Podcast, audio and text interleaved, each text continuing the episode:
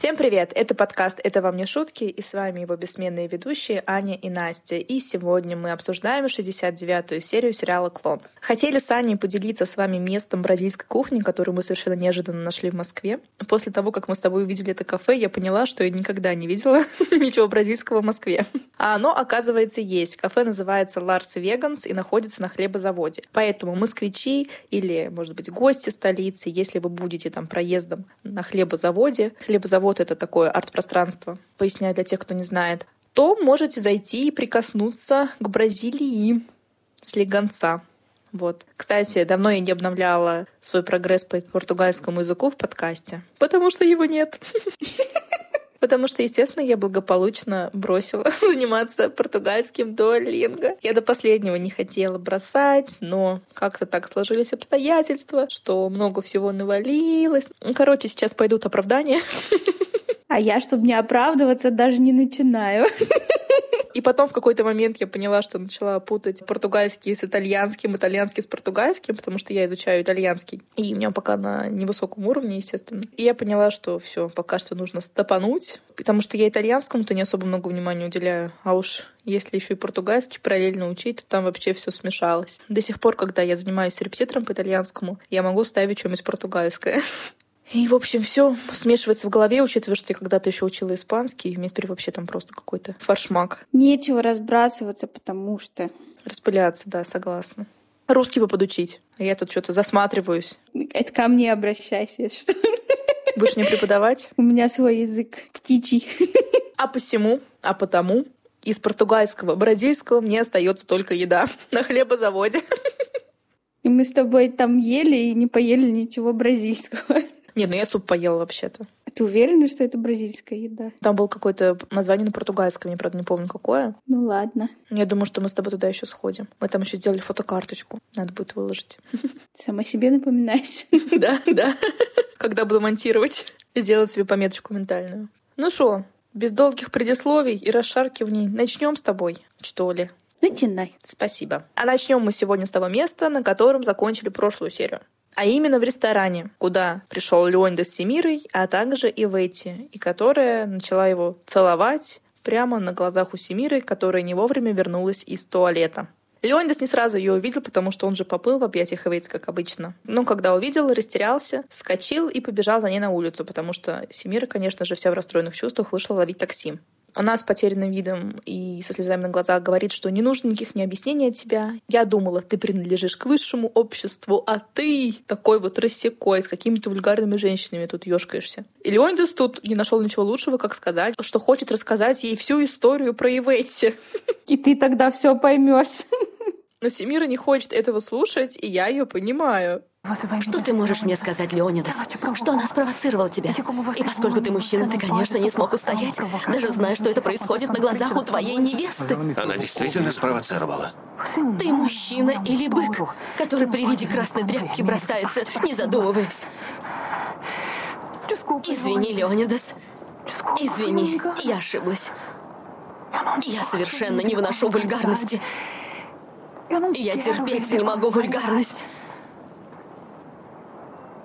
Я думала, у тебя есть вкус.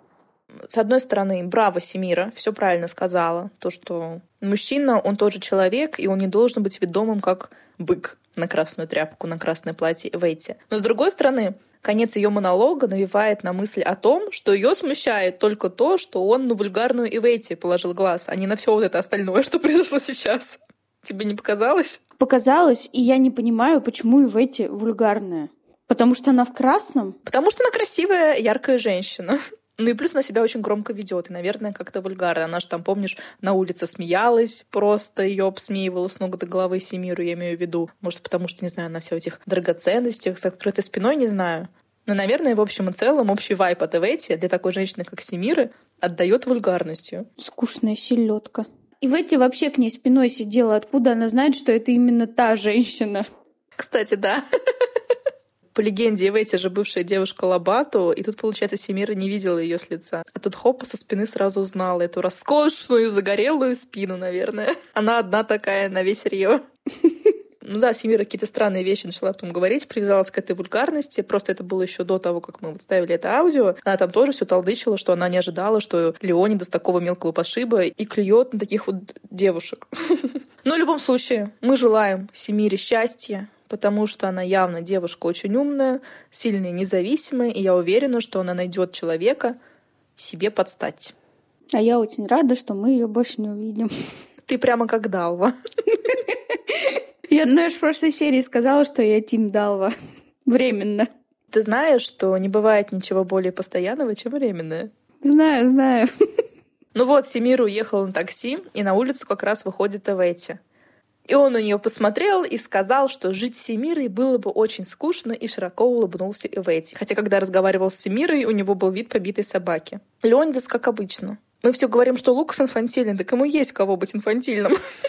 Так мы уже не первый раз это говорим, то, что сын весь в отца. Да, да, во всех просто аспектах. Да, он, конечно, такой воротило бизнеса и такой дерзкий, резкий, четкий в деловых делах, но когда дело касается личной жизни, каких-то взаимоотношений с людьми, с женщинами, особенно с Ивейти в том числе, Леонидас ведет себя, как я не знаю, какой-то незрелый подросток.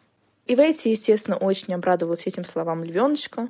Они вернулись в ресторан, танцуют медленный танец под лунату, и откуда-то набежала куча журналистов вот на эту танцплощадочку, где были только они вдвоем, и устроила им натуральный фотосет. То есть там вспышки, вспышки, вспышки вокруг, и, собственно, журналисты даже не скрывались. А ты видела на заднем плане ходила грустная Лауринда, которая не знала, куда себя деть? Я от этих вспышек даже не обратила на Лауринду внимания. Как неприкаянная в белом своем платье, там как моль летала. Зато она вот не вульгарная по меркам Семиры, я думаю. Ну что произошло дальше? Они поехали домой к ВТ. Лауринду, очевидно, с собой не взяли. Не знаю, где на это время была. В этом ресторане, что ли, одна? Непонятно. Не знаю, мне кажется, она сидела под дверью. На лавке у подъезда пока там Ивети с Леоночком занимались налаживанием личных связей. Ивети дом распаковал этот панетон. Нам два раза или три показали крупным планом эту упаковку панетона. Но я думаю, на что-то намекает. В прошлой серии показывали, в этой серии показывают. И решила проверить, что это за такой волшебный панетон бренда Баудукко. На самом деле такой бренд есть, и упаковка панетона за 20 лет вообще не изменилась. И я не знаю, что вам еще сказать, просто он есть. Если будете в Рио, обязательно попробуйте. Они делают не только панетоны, а также всякие пирожки, батоны, печеньки и все, и же с ними. Тут должна была быть интеграция с Баудуку, но они про нас еще не знают. И вот они за столом сидят, милуются, и Ветти говорит, что обожает Рождество, обожает, когда вся семья собирается вместе, всякие вкусности. Но судя по Ивети и ее замечанию в прошлой серии, что вот она купила панетон и все готово для стола, вкусностей в этом году не будет. А как Ивети может любить семейные эти праздники, если она практически каждый год находится в другой стране, непонятно с кем? Но она к людям очень сильно, наверное, располагается, хорошо общается. И вот с кем познакомилась там в Мадриде, тот семья. А, удобно. А потом про них даже и не вспомнит. Говорит, что в этом году с ними будет праздновать Рождество ее крестник и спрашивает, сможет ли Леондис к ним присоединиться. Тот в это время жует панетон и пробурчал, что потом ей скажет. А почему сейчас нельзя сказать? Ну, мы, конечно, знаем, почему нельзя сейчас сказать. Это же Леонидас. И зовет ее к себе на колени. Она к нему присела, они там начали целоваться, пить вино и миловаться. В общем, счастье у них было на один вечер. А в это время в доме Ферасов Мел, как обычно, грустит, приходит к ней Далва, и Мел спрашивает ее, что она думает о браке ее родителей. Мел говорит Далве, что Маиза рассказала, что Лукас никогда ее не любил. Но Далва с ней не согласна. Она уверена, что он ее любил, просто не так сильно, как ту иностранку. У Мел это просто месяц открытий какой-то. Потому что, конечно же, она ничего не знала про ту иностранку. Но Далва не применула ей всю эту историю рассказать. Говорит, по молодости дело было, до такой степени он был в нее влюблен и с ума сходил, что они чуть не расстались с твоей матерью. Но потом твоя мать забеременела, и они не расстались. Мне кажется, тут есть какая-то логическая цепочка, недоступная Неведомая Далве. Да, потому что Далва сказала, что это просто Лукас перегорел. Так, может быть, тогда не нужно было рассказывать о светлой неземной любви Лукаса, отца Мэл, к другой женщине, к иностранке. Мэл тут говорит, что не может представить своего отца влюбленным в иностранку. Да чужие так этим иностранкам привязались? Думала я, пока писала конспект. У Семира там пунктик на вульгарности, у этих пунктик на иностранках.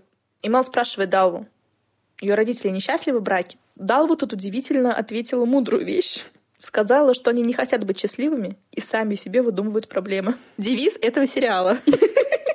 Тут я тоже стала бы немножко Тим Далва. Мел тут, конечно, начала заниматься самобичеванием, что все это из-за нее, не развелись они из-за нее, но Далва сказала не брать это в голову, это проблема взрослых, а она должна жить свою жизнь.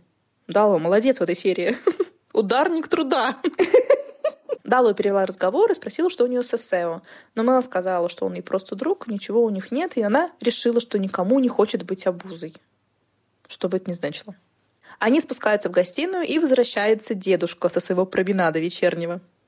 Мел сразу же унюхала духи Иветти и спрашивает, что это такое? А что за помада на рубашке? То есть Иветти его еще и помадой пометила. Правильно, надо застолбить. А то вдруг к Симире поедет. Мел спросила Даллу, как она думает, на самом ли деле та женщина, которая устроила скандал у машины Леонидаса, прижала к Леонидасу. Или все таки Леонидас покрывает своего сынка. Далла сказала, что не знает, и вообще она думает только про его невесту Семиру, и при одной мысли о ней ей хочется просто убежать из дома. Еще один пунктик у героев этого сериала. У Даллы это Семира. Все разговоры сводятся исключительно к ней. Дома Иветти рассказывает Лауринде, как все было прекрасно и какую отборную лапшу ей на уши навешал Леонидас. Лауринда не была так впечатлена. Она заметила, что Леонидас большой специалист бросать невест за месяц до свадьбы и напомнила, что с Иветти было ровно то же самое. И Вейс тут на секундочку задумалась, уж не вернется ли он потом к Семире. Лаурина сказала, что с этой мыслью нужно ночь переспать и завтра уже смотреть. Может быть, он даже не вспомнит, что он там сегодня и Ивете наговорил. Запомним этот твит. И Ивете, конечно, очень возмутилась, потому что Леонидас был искренен и нежен, как и во все предыдущие сто пятьсот тысяч раз когда потом, через пару часов, он не хотел ее знать и не хотел помнить ее имени. И тут зачем-то в ночи Леонидас звонит Ивете на домашний, и начались сюси-пуси-муси. На утро следующего дня Телминью, Сосео и Нанда сидят в кафе и смотрят в газету. А там на первой полосе фото Ивети и Леонидаса. Португальский я, конечно, больше не учу, но из заголовка я поняла, что Ивети назвали великолепной блондинкой. Ну, все по фактам. И Сосео тут так сказал, боже мой, они ведь даже не подозревали, что их фотографируют. Ну, конечно, прямо они не подозревали. Я поэтому в начале линии отметила, что фотографы там фотографировали просто вот их облепив на этом маленьком пятачке, и это больше было похоже на коммерческую съемку. То есть не заметить их было просто невозможно. Они были слишком поглощены друг другом. Ну, возможно. Но там уже возраст, может быть, что-то со средним. Тоже можно сделать скидочку. А Нанду заметил, что снимок очень хороший. В спортивном зале Тавинью на велосипеде крутит педали, загляделся на свою соседку, и его взгляд упал на газету, которую она читает, и у него при виде первой полосы падает челюсть. А в офисе Кларисе тоже читает эту же газету, все просто читают одну и ту же газету, вот добрье. И в офис в это время заходят Лобату и Карл за ручку. Оказывается все таки что Карл думала, что у Лобату роман с Эвети. Но Эвети же стояла, и 10 минут им с Карл доказывала, какая у них была великолепная неземная любовь с львеночком, и они вот-вот должны были пожениться, но потом злой рок событий их разлучил. Как можно было подумать, что у нее отношения с Лобату? Лобату слишком вежливо разговаривал с Ивети и ее приобнял, и из-за этого она такое подумала. А Карл не нравится, что ее мужчина вежливо разговаривает с женщинами. Ну ладно, там, получается, Лобат очень обрадовался Ивейте, та обрадовалась ему, но все равно это была встреча двух друзей, вообще никак ни разу не любовников. Ну, короче, Карл там свои какие-то тараканы с Кларисе, хорошо. Они поворачиваются к Ларисе и говорят, что все выяснили, а она протягивает им в ответ газету. Лукас дома. Почему-то все на работе, а он еще дома. За завтраком читает эту же газету. И показывает Далве. Далва восклицает «Пресвятая Дева!». Мел просит газету. Ее заинтересовало, от чего они там так начали восклицать. И они смотрят вместе с матерью. Маиза смеется и говорит, что хоть кто-то в этом доме делает то, что хочет. К завтраку спускается Леонидас. Но он-то понятное дело, почему не на работе, потому что он-то у Ивети сначала сидел, потом по телефону с ней разговаривал. Такие нагрузки в его возрасте слишком вредны для сердца. Да. На него все смотрят лукаво. Мел спрашивает, расстался ли он с Семирой. Он говорит, что у них было небольшое недоразумение, и потом они вместе все выяснят. Лук спрашивает, а что выяснять-то? И протягивает газету. Кстати, вот в этом моменте я увидела, что газета называется «О Глоба». Я, правда, не погуглила, это принадлежит студии Глоба или нет. Но газета такая, правда, есть, точнее, уже интернет-портал, получается, так раз с новостями. Я зашла на этот портал, и там почему-то в главных заголовках, ну, знаешь, вот есть меню сайта Жизель Бюнтхен. Не знаю, почему. Ну, то есть там типа новости политики, звезды, бла-бла-бла. И просто отдельным заголовком Жизель Бюнхен. Не понимаю, почему. Наверное, самая влиятельная женщина Бразилии. Не то, что Ферраса. Далва бурчит, что это просто наказание. Она, конечно, хотела избавиться от Семира, но не такой же ценой. А потому что нужно было сходить и при Деве Марии поставить свечку. А то неправильно загадала во Вселенную. Я бы ее отправила к Леночке Блиновской, но... Мы слишком часто ее рекламируем. А ты что, не слышала, что она все? Что, ее посадили? Да. Ничего Ты не слышала? Нет, я пропустила такие новости. Это уж несколько месяцев. Она там перебегала границу или что-то там такое, и в итоге ее посадили по домашний арест, там какие-то уголовные дела завели, там неплата налогов на миллиард рублей, и все арестовали, она не может их погасить, не может выйти из дома, и там вообще какие-то страшные истории, там и отмыв денег, и какие-то подпольные бизнесы, там прям все очень страшно. Так что к Леночке Блиновской дал отправлять не будем. Та, видимо, тоже как-то неправильно посылы в космос отправляла все таки Не те шарики запускала. А на следующее утро Иветти уже в своем магазине за работой, в отличие от львеночка, жалуется Луринде, что от Леонидаса никаких вестей. На что и Луринда замечает, что она же ей говорила, что нужно подождать и не торопить события. Лауринда знает Леоночку лучше, чем Иветти. У Иветти розовые очки. Уже 20 лет. И после всех этих лет всегда. Цитируем классиков. Кто понял, тот понял. Ну и Ветти не слушает Луринду, она уверена, что Леонидас в нее влюблен, но при этом все же боится, что он вернется к Семире. И тут неожиданно Иветти говорит, что ей нужно поговорить с Лукасом про львеночка и заодно и про Армандо. Она ему позвонила, и они договорились встретиться после работы Лукаса, у него есть работа, в баре рядом с офисом. Наступает вечер, и Ветти, как всегда, великолепная, в черном платье в обтяг и с кулоном жади наперевес. Лукс ее видит, тут же меняет цвет лица, вцепился взглядом в кулон и как маньяк начинает задавать в эти кучу вопросов. Где она взяла этот кулон, откуда он у нее, и он готов у нее купить его за любые деньги. И Ветти говорит, не надо никаких денег, я тебе его просто подарю. Он ей говорит, нет, я у тебя его куплю. И в итоге Ветти не выдержала и просто сняла этот кулон и подарила его Лукусу. Она сказала, что он для нее ничего не значит. И поэтому, типа, могу просто так тебе отдать. Да мне кажется, и Ветти, в принципе, не жалко было бы любое украшение, которое было бы на ней. Да она бы платье сняла. Но украшения не знаю. Но она уже отдавала и серьги, и колье Кому? В тюрьме, когда она была. А. Она же завела себе кучу подруг. Но она потом с Леонидас все стребовала в тройном размере, поэтому, знаешь ли. А тут Леонидас уже не возместит. Тем более там кулон-то это камешек на веревке и все. И я же рассказывала, что я находила на Яндекс.Маркете ведро 10-килограммовое с этим жадеитом за 2000 рублей. Немножко подкрасить, немножко его отполировать и все. Можешь устроить конвейер с камнями жади. Так может нам надо бизнес, Настя? Я не хочу работать. Мерч из клона. Поэтому, дорогие подписчики, подписывайтесь на нас и ждите анонса кулонов, сумочек, наклеечек, футболочек. Я помню то, что в детстве, когда как раз шел клон, продавались наклейки с клоном, и я их покупала пачками. И потом просто клеила свои бесконечные блокнотики. Я там даже ничего не писала, я просто наклейки клеила. А еще я пыталась себе делать э, костюмы для танцев живота. А, ну это конечно, это конечно. Мне кажется, все пытались. Но у меня был только живот. Зато он с тобой остался навсегда. А эти наклеечки и костюмы уже все. Да, их нет. Злые мамки все повыкидывали. Но вернемся к Лукасу и Ветти. Лукас сидит там, впялился в этот кулон и чуть ли не приговаривает «моя прелесть». И тут он вспомнил, что он здесь не один, и спрашивает у Ветти, «А ты знаешь, кому он принадлежал?» И Ветти, конечно же, отвечает, что нет, и Лукас ей говорит, что он принадлежал Жаде. И начал вспоминать былое, как он играл на гитаре и мечтал быть музыкантом, какой он раньше был влюбленный, романтичный и вообще счастливый, порхающий парень. Да он, кстати, особо не вспоминал именно про Жади. Он вспомнил про нее в контексте того, что этот клон ассоциируется с его молодостью, и когда он там любил играть на гитаре и лелеял надежды стать музыкантом и все такое. То есть Жади просто тут какой-то сопутствующий фактор, так сказать. Триггер. И еще он, конечно же, вспомнил своего брата Диогу, что ему в то время было очень трудно пережить его смерть. И вот теперешние его изменения связаны с тем, что он в какой-то степени воскресил себе Диогу и стал таким вот цельным человеком. В какой-то степени я воскресил в себе Диогу и чувствую себя цельным. Я понимаю. Мы очень любили друг друга. Мы были одним целым. Целым. Разделенным на два тела. Думаю, что у меня ничего не вышло с Жади, потому что это происходило только с Лукасом. Но то, что ты забрал кулон, ничего не значит? Раньше это многое значило. Теперь это просто предмет.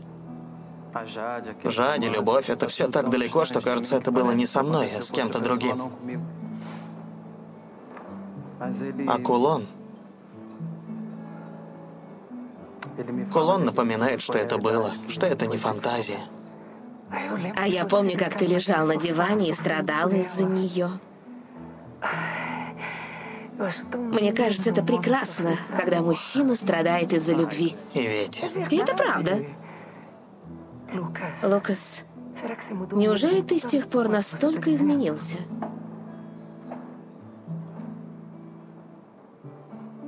Я растерял свои романтические представления.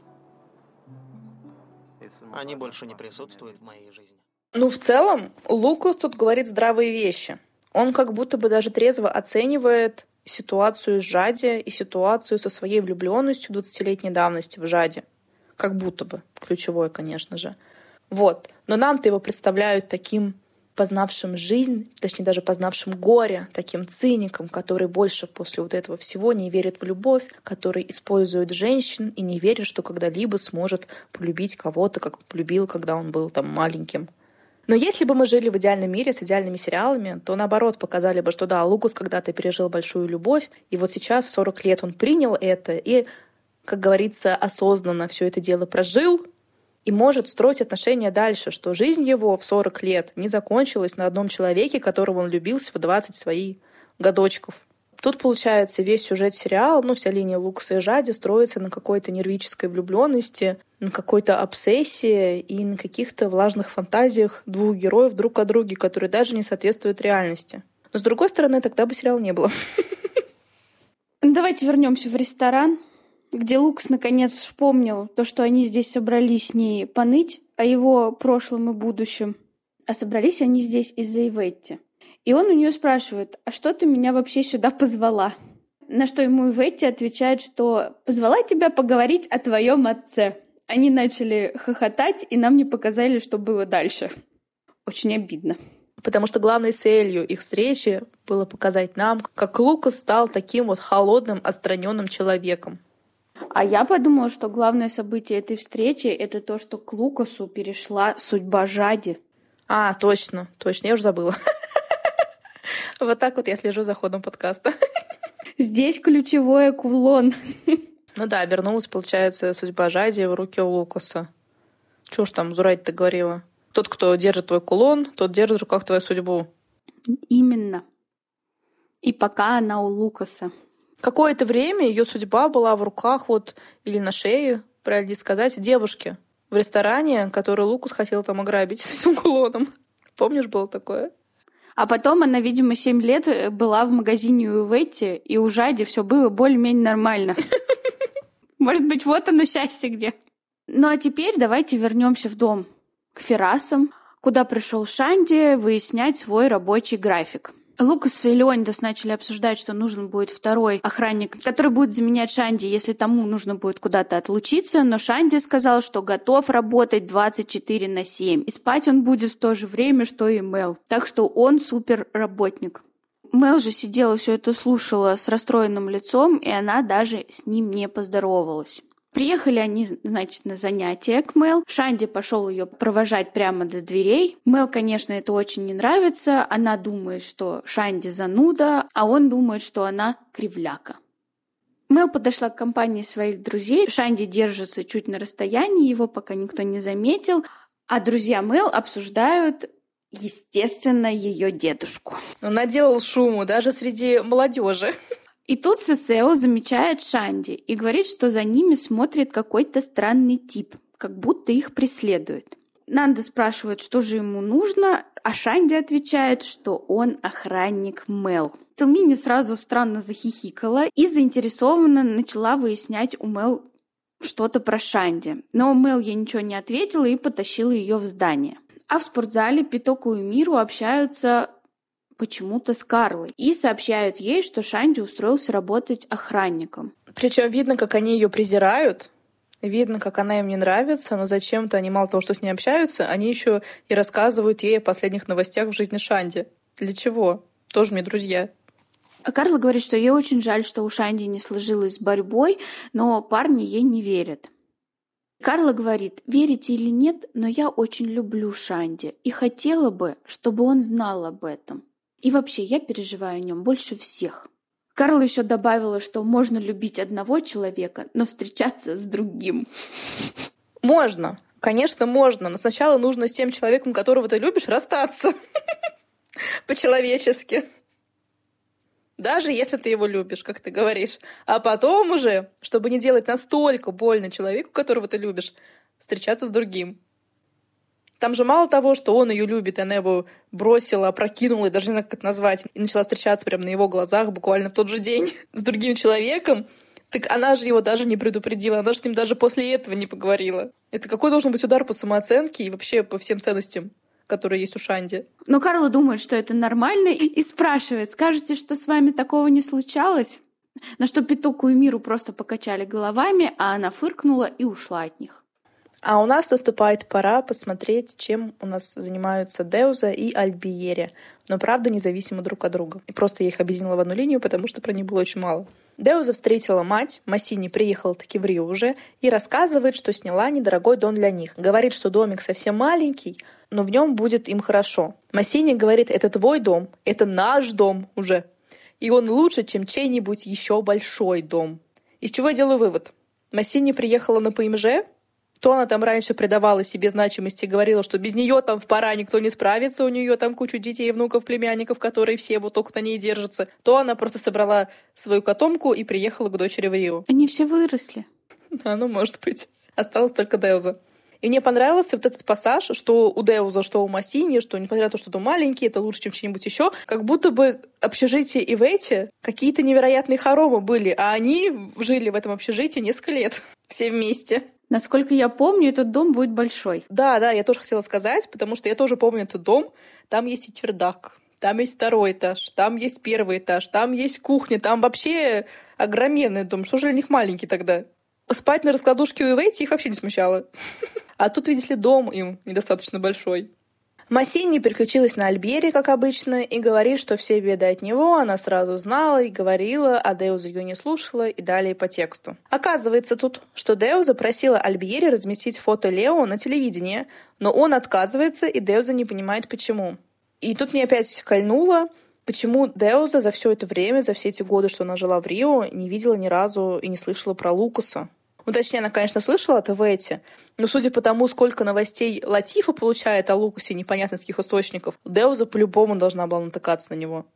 Как так могло вообще получиться и сложиться, что она ни разу не видела его? А когда Лукас жил у Ивети, разве там не было Деузы? Нет, там вроде только Лорина была и Норма, может быть. Деуза же была беременна, по-моему, тогда и жила уже в пора. А. Ну, в любом случае, ее там не было. Массини же сказала, что привезла фотографии Лео и сама займется их размещением в газеты. Я такого не помню, но очень интересно будет посмотреть, удастся ли ей это. Переносимся в клинику Альбьери. Алисини пришла в кабинет Альбьери, окликнула его предварительно. Его там не было, и она уже заприметила ежедневник, но в кабинет вошел Альбьери. И она с видом невидной овечки спросила, хочет ли он сэндвичи. Но Альбьери сэндвичей от нее никаких не нужно. Она остановилась, чуть не пустила слезу и спросила его, «Я вам не нравлюсь?» Он, конечно, начал отрицать, не очень убедительно. А она чуть не плачет и говорит, что ее беспокоит, что она ему мешает. Он там начал ее преубеждать, но она сказала, я же все прекрасно понимаю, я же все чувствую. Ну, в общем, начала там всячески манипулировать его сознанием. И в итоге до того доманипулировалась, что он про себя подумал, что, наверное, просто к ней придирается, а ей просто хочется нравиться, и поэтому нужно быть к ней добрее. Она сказала ему очень так искренне и проникновенно, что он всегда может на нее рассчитывать, чмокнула его и вышла из кабинета. Чуть позже Эдна сообщает ему, что в клинику звонил племянник Али, чтобы сказать, что Али прилетает в Рио, и они приглашают семейство к ним на ужин. То есть звонил, получается, Мухаммед, я так понимаю. Почему Али сам не мог позвонить другу? Потому что он в самолете. Там же сказали, Али прилетает в Рио. Ну, можно было заранее позвонить. я про это. Чтобы спланировать мероприятие. А мне интересно, они вообще отношения какие-то поддерживают? Ну, типа там перепиской, со звонами. Просто если бы поддерживали, то, скорее всего, Альбери знал бы, что Али летит в Рио. Но правда, он довольно спонтанно принял это решение. Но мне почему-то кажется, что они не общаются. Мне тоже так кажется. За исключением вот этих вот встреч, когда Альбери в Марокко, и вот когда Али прилетел в Рио. Ну, посмотрим. А, вечером в кабинет к Альбери заходит Эшкабар и Жуля, очень восторженные, потому что они вычитали в журнале Science, что они, я так понимаю, эти ужасные и страшные американские ученые, именно, именно, клонировали 30 коров, и 24 из них живут здоровой жизнью, полноценной, что опровергает теорию, что клон обязательно рождается с аномалией. Альберием тут же говорит, что он был всегда в этом уверен, что возможно родить клона без аномалий. И пустился в свои мысли, что это он мог бы учить американских ученых. А тут вот вынужден выслушивать, как Кашкабар и Жулю восхищаются какими-то этими учеными, которые клонировали всего лишь коров. Он долго еще будет по этому поводу страдать, я не понимаю. Сколько еще серий нам предстоит это слушать? Долго. Но на этом с этими персонажами все. И время наших марокканских персонажей, самых интересных и веселых. В этой линии мы немножко объединили Марокко и Рио, и начнем с Рио, куда прилетел Али. Его встретил Мухаммед, который ему сразу же сообщил, что в честь вашего приезда, дядя, мы устроили праздник. Приезжает до Мухаммеда и Латифы, и Али с порога начинает раздавать всем подарки – а в Марокко грусть и тоска. Женщины не могут найти себе места без своего предводителя, без дяди Али. Зарайда бредет с Назирой по Медине и вздыхает по нему. Говорит, все ей не мило, все ей не в радость. Она бы сейчас хотела тушить мясо газели для Али, а не вот это вот все. Назира же ей говорит, что она хочет ехать в Европу и не видеть ни братьев, ни Али и ни их жен Адалисок. Приходят они в дом, Назира плюхается на диван и начинает, как обычно, стонать по своей жизни. А Зурайда решает позвонить в Рио. Трубку берет Мухаммед и без всяких приветов сообщает, что знакомый Назиры открыл ателье на их улице. А Зурайда так полностью и повторила. Что ты говоришь? Знакомый Назиры открыл ателье рядом с вашим домом? Назира на этих словах забыла, как страдать. Тут же вскочила с дивана и начинает расспрашивать, кто что. Зурайда ей еще раз повторила, и Назира поняла, что это про Эдвалду. Попыталась выяснить еще какие-то подробности, но Зарайда и Мухаммеда разъединили. А мне кажется, он трубку бросил, когда понял, что Назира была рядом. Назиру эта новость привела в необычаемый восторг. Она посветлела, повеселела и сказала, что ей судьба благоволит. И вообще, сегодня ремонт у Саида в доме закончится. Она сама его пойдет доделает. А Саид и Жади гуляют по Сан-Криштовану. Саид сообщает Жаде, что завтра позвонит бразильцам и скажет, что приехал, и их наверняка пригласят на ужин. Предложил ей сходить по магазинам, закупиться одеждой и драгоценностями, но Жади сказала, что ей для этого ужина ничего особенного не нужно, ничего покупать она не собирается. Она так хотела подчеркнуть, что этот ужин для нее вообще ничего не значит. А получилось наоборот. Да. Наигранно так. Они проходят мимо мастерской Рэпазау, и Жади говорит, смотри, как интересно, и показывает на какую-то стену. Тут из-за угла выскакивает Лежейра и начал им предлагать арендовать машину. Но Саида его предложение вообще не впечатлило. Саид и Жади ушли, а Рапазао спрашивал, зачем приходили эти турки. Причем до этого, по-моему, Лежера назвал их арабами. Рапазао опять. Ну что эти турки хотели? Вечером Жади в комнате у Латифы страдает. Она почему-то подумала, что завтра с Саидом они идут именно на встречу с Лукасом. Но Саид же не уточнял, с какими бразильцами они будут встречаться. И не говорил, что завтра. Он сказал, что позвонит бразильцам и сообщит, что он вот в Рио сейчас. И они уже потом назначат встречу. Но нужно же понимать, что встречу день в день никто не назначает, если ты не в эти, конечно. И не Жади. Да. Ну, как говорит мудрый Дало в этой серии, Жади сама себе придумала проблему и сама страдает из-за того, что она придумала. Жади боится, что не найдет Лукаса таким, каким он был раньше. Латифа ее пытается поддержать и говорит, вы столько лет не виделись, И ты вообще сама говорила, что уже его не любишь. Это же все воспоминания. Ты что, боишься, что эти воспоминания воскреснут? И вот что ей отвечает Жади. Я боюсь снова встретиться сама с собой. О чем ты говоришь, Жади? Латифа, как только я увижу Лукаса, я снова почувствую себя молодой. Как будто он мое зеркало, понимаешь? Все, о чем мечтала я, все, во что верила, все, что я представляла самым лучшим в жизни, снова окажется передо мной. Я знаю, те забытые мною мечты станут реальностью. Жади, не говори так. Я боюсь. Боюсь столкнуться лицом к лицу с девочкой, которой я была. Я боюсь себе признаться, что моя жизнь была не такой, какой я ее представляла. Но тут на самом деле Жади понять можно. Мы уже говорили до этого в выпусках, что Жаде не дали, не позволили пережить то, что должна пережить девушка в ее нежном возрасте, ну тогда 20 лет назад. И вот чем это сейчас оборачивается для нее? На самом деле она там 20 лет живет с любимым мужем, и, конечно же, это жизнь не та, которую она для себя хотела, когда она была молодой, когда перед ней были как ей казалось, все двери открыты, когда она хотела влюбляться в кого хочет, жить с кем хочет, учиться где хочет и на кого хочет. Но дядя Али оказался ее самым главным врагом и решил все за нее в ее 17 лет. И поэтому, в отличие от Лукаса, который, в принципе, мог свою строить жизнь, продолжать, как он хочет, там, не знаю, пойти, пройти психотерапию, развестись женой, жениться заново, либо не жениться никогда.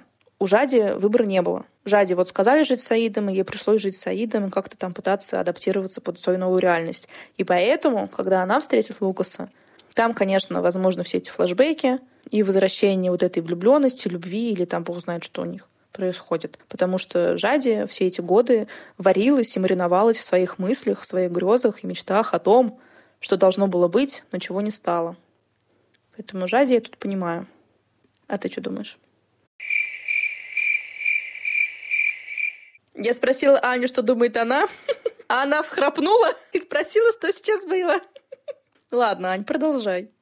А мы возвращаемся в комнату к Латифе, где Жади сказала, что устала жить эту жизнь, и вообще пусть Аллах решает ее дальнейшую судьбу. А внизу праздник в полном разгаре. Все в лучших традициях дома дяди Али. Там танцы, песни, куча мужчин в костюмах, все нарядные и красивые. И Жади, как всегда, единственная женщина без платка и с открытым плечом. А Латифа там стояла и била какую-то вазу. Это, наверное, какой-то прибор музыкальный. А это барабан. На, такой маленький барабанчик, точно, Да. точно. Она почти с ним ходила, ходила, думала, что за ваза? Почему она бьет в ее дно? Ну, потому что звуков там не было никаких. Она просто что-то там поглаживала. Ну и на этом эта серия все. А в следующей серии мы узнаем, что случилось с Армандо за годы без Эветти, раскроем секрет Самиры и возьмем на заметку новый приворот, на этот раз от Назиры. Не переключайтесь. И правда, не переключайтесь. Да, потому что нам напела птичка в нашем телеграм-канале, а именно наша подписчица верная Соня, что у актера Раула Газола, который исполнял роль Миру в сериале «Клон», 7 августа был день рождения, и ему исполнилось 68 лет. И в честь этого Да-да-да-да. я немного про него расскажу. Нам нужно с тобой какой-то календарик сделать с днями рождения актеров. И вот как Я раз тебе в может- прошлой серии это говорила. А, точно. Аня подготовит календарик У меня задание. с днями рождения актеров, и, может быть, хотя бы это будет нас с тобой мотивировать что-то готовить про них. Задание будет провалено. А то, получается, это наша постоянная, но не постоянная рубрика. Как Бог на душу положит, когда мы там вспомним, что у нас есть постоянная рубрика. Я считаю, что наш успех, то, что мы выходим раз в неделю, это самое большое наше достижение. В этой жизни, я согласна, кстати. Я никогда ничем не занималась так долго, между прочим. Ну все, похвалили себя. И давай приступим к рассказу о Раула Газола.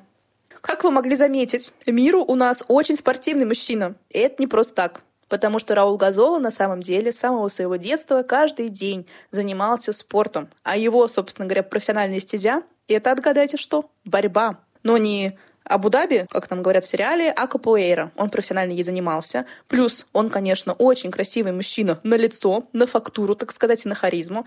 Поэтому он довольно быстро стал известным в узких профессиональных борцовских кругах. И его даже заметил рекламный агент, какой-то момент его карьеры и пригласил сниматься в рекламе. И вот тогда-то, получается, не сразу, но началась его актерская карьера. То есть, он, то есть он сначала примелькался там своим лицом, а потом вышел в театр, а далее и в кино. Я зашла, кстати, на его страничку в соцсети, которую нельзя называть, Инстаграм. Я ее назову. И из его профиля сразу же видно, что он до сих пор живет спортом. Спорт — это жизнь, и это не пустые слова для Раула, потому что он качается, ходит в зал, он в отличной, прекрасной форме. Конечно, немножко постарел, ну а кто не стареет? То есть он остается приверженным спорту даже уже в свои неполные 70 лет. Ань, ты привержена спорту? В свои неполные 45? Я есть груд. да нет, конечно. Я начинаю и бросаю. Я вот сколько пыталась, чем я только не занималась. И хоть одно бы дело я дала до конца. Это я не только про спорт. Со спортом у меня вообще ужасные созависимые отношения. Мы то расстаемся на неопределенный срок, то потом начинаем опять встречаться, но очень недолго. И так по кругу, так всю мою жизнь. Но, с другой стороны, может быть, это и неплохо, потому что, несмотря на то, что Раул ведет очень здоровый образ жизни, несмотря на то, что он всю жизнь занимается спортом, он перенес аж три инсульта в 2009 году в 54 года, в 2011 в 56 и вот последний в 2012 получается, в 57. И последний инсульт у него был от того, что он занимался джиу-джитсу. Из-за этого, получается, очень сильно поднимается кровяное и артериальное давление. Вот это, собственно, к этому привело. И он вроде как джиу-джитсу больше не занимается. Но у него помимо джиу-джитсу э, еще куча видов спорта, которыми он занимается, поэтому я думаю, что он себя не чувствует обделенным. С тех пор вроде бы инсультов у него не было. Ну и судя по его инстаграму, внешне эти инсульты на нем как-то не отразились. Поэтому дай бог долгих лет ему здоровья и жизни, и спорта, и чтобы, главное, без фанатизма, без вреда для здоровья. Поэтому, Раул, если нас слушаете, примите советы от двух неспортивных кошелок и обязательно следуйте им. Ну, что-то я опять отвлеклась. Давайте поговорим про его личную жизнь. Возможно, из первых выпусков вы помните, что я рассказывала про Глорию Перес, сценарист клона, у которой была дочь Даниэла Перес, и ее постигла трагическая участь. Ее зарезал коллега по съемкам, который был в нее безответно влюблен. И Даниэла Перес была как раз в то время женой Раула Гонзола. Они тоже познакомились на съемках, и все у них было замечательно и хорошо. Но до момента смерти Даниэлы. Раул очень тяжело воспринял эту утрату. Он на несколько лет ушел в себя, занимался психотерапевтами, у него была депрессия, он лечился антидепрессантами и не знал вообще, как дальше жить эту жизнь. Я прочитала какие-то там его интервью, у него вообще были мысли о том, чтобы этого актера, который убил его жену, Гильермо де убить своими руками. Но, слава богу, он этого не сделал и смог каким-то образом вернуться к полноценной жизни. И в 2002 году, спустя 10 лет после смерти своей первой жены, он встретил другую девушку, влюбился, они поженились, и у него родилась первая и единственная родная дочь. Но, правда, брак не просуществовал долго, и они вскоре развелись. Но, тем не менее, он, конечно же, в хороших отношениях со своей дочерью. И через какое-то время он женился в третий раз. Но уже за женщину, у которой были две дочери от первого брака, и совместных детей у них нет. Но Раул считает девочек своими дочерьми, поэтому живут они все большой дружной семьей.